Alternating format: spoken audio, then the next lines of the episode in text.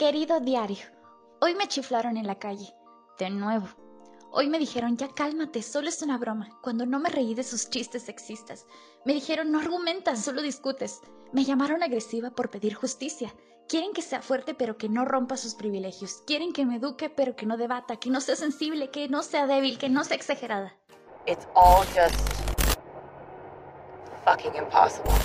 Bienvenida al diario de una feminista. Hola, bienvenidas y bienvenidos a El Diario de una Feminista. Yo soy Mim Silva y te recuerdo que nos puedes seguir en nuestra página de Facebook El Diario de una Feminista. Ahí compartimos información, boletines y hasta memes del feminismo y también ahí nos puedes mandar alguna sugerencia sobre algún tema, o alguna duda que te gustaría que resolviéramos en el podcast. Hoy vamos a hablar sobre si los hombres pueden ser feministas. Mucho se me ha cuestionado de si un hombre puede o no puede ser feminista.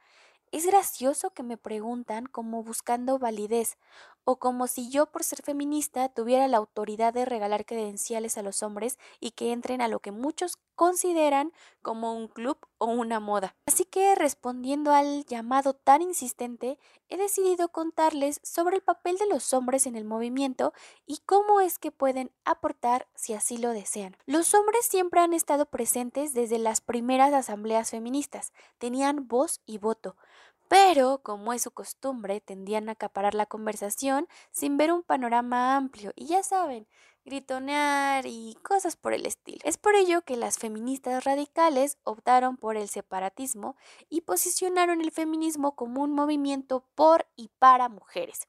Se fueron al extremo y catalogaron al hombre como el enemigo, comenzando así las primeras discusiones de si el feminismo podía o no incluir a los hombres. A pesar de ello, los hombres pro-feminismo siguieron existiendo. El problema fue que no se cuestionaban sus privilegios, igual que muchos hombres que seguro ustedes conocen hoy en día, ya que gustan de usar frases como no soy machista, pero o sea, yo estoy súper en pro de las mujeres. Entonces, las feministas, socialistas y liberales comenzaron a denotar que el problema no solo era en el ámbito político, sino que existía un alto grado de sexismo desde sus núcleos, que sus opresores estaban a su alrededor, eran sus novios, sus hermanos, padres y familiares, siempre haciendo denotación de los labores que son para la mujer. En los años 70, los hombres comenzaron a reunirse en un intento de crear un movimiento respuesta al feminismo radical de la segunda ola. Este solo sirvió de marco teórico para denotar que las mujeres podíamos tener nuestro movimiento y que estaba en ellos reunirse para discutir cómo es que el machismo les afectaba y cómo se podía cambiar desde ambos géneros estos roles.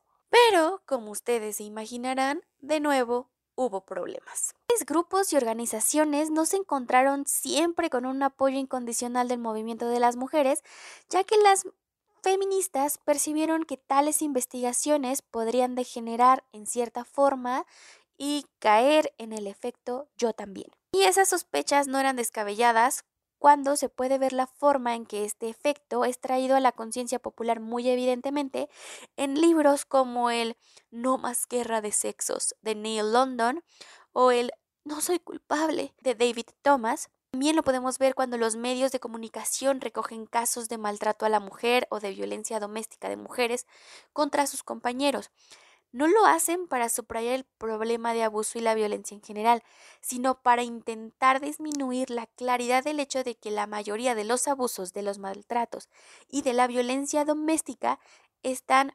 perpetrados por hombres contra mujeres. Pero entonces les digo, caen en el típico es que a los hombres también los matan. Ya ven cómo también hay mujeres que agreden y entonces es aquí donde el movimiento de los hombres alcanza este impas con deprimente regularidad, donde la masculinidad parece ser lo más la más persistente herencia. Es entonces donde el movimiento de los hombres parece un ciclo de nunca acabar porque los grupos de toma de conciencia, así se denominaron, se convirtieron en cruciales como lugar donde hombres individuales podían intentar un grado de mayor honestidad sobre sus experiencias personales y sus ambivalencias frente al empuje de la masculinidad.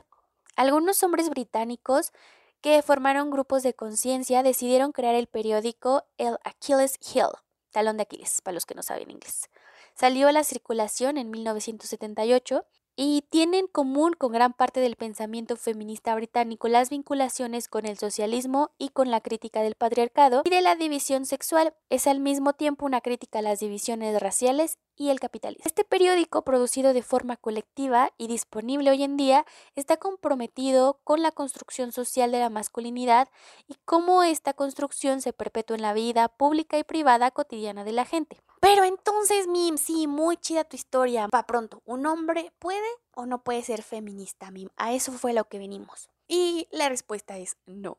no solo por lo que ya les conté, sino porque justamente el feminismo está dictado como un movimiento para mujeres. Y para pronto les voy a poner este ejemplo súper rápido que me parece además muy concreto para que entendamos por qué un hombre no puede ser feminista. Yo soy una mujer heterosexual me gustan los vatos. Me muero con la sonrisa de Tom Cruise, me derrite Chris Evans y me prende tremendamente Tom Hiddleston.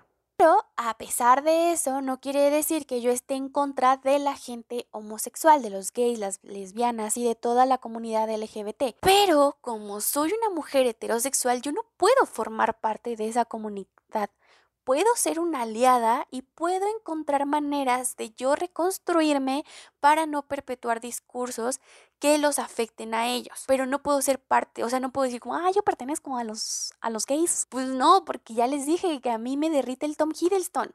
Es lo mismo, o sea, qué chido que tú también quieras reconstruirte, hombre, pero el feminismo no es tu espacio. Algunas teorías y prácticas del feminismo pueden servirte para reconstruirte, pero tú solo puedes ser un aliado. Y aquí viene otro problema, porque hay aliados falsos. Justo como lo venimos diciendo y, y como se ha visto a lo largo de la historia del feminismo, algunos hombres no quieren reconstruirse del todo y tienden a irse a extremos porque pensar en la masculinidad es incómodo, implica reconocer posiciones de ventaja y que la de los hombres es la de la posición social de la dominación. Y peor tantito porque dentro de esta deconstrucción se han dado lo que se conocen como las masculinidades, y resulta también que hay masculinidades híbridas en donde los hombres se dicen feministas pero siguen siendo misóginos y eso es totalmente posible. Son estas formas de masculinidad que por un lado cuestionan algunos elementos de la masculinidad hegemónica y por otro refuerzan la jerarquía de dominación de géneros. Las masculinidades híbridas, aunque cambien los discursos de género, mantienen la misma lógica. Siguen siendo una competición donde los ganadores, los que poseen el mayor capital de género, dominan el partido. Ahora, esto pareciera un callejón sin salida, pero no lo es. Es difícil, pues sí, es muy difícil desconstruirte, no, no importa quién seas, es súper complicado.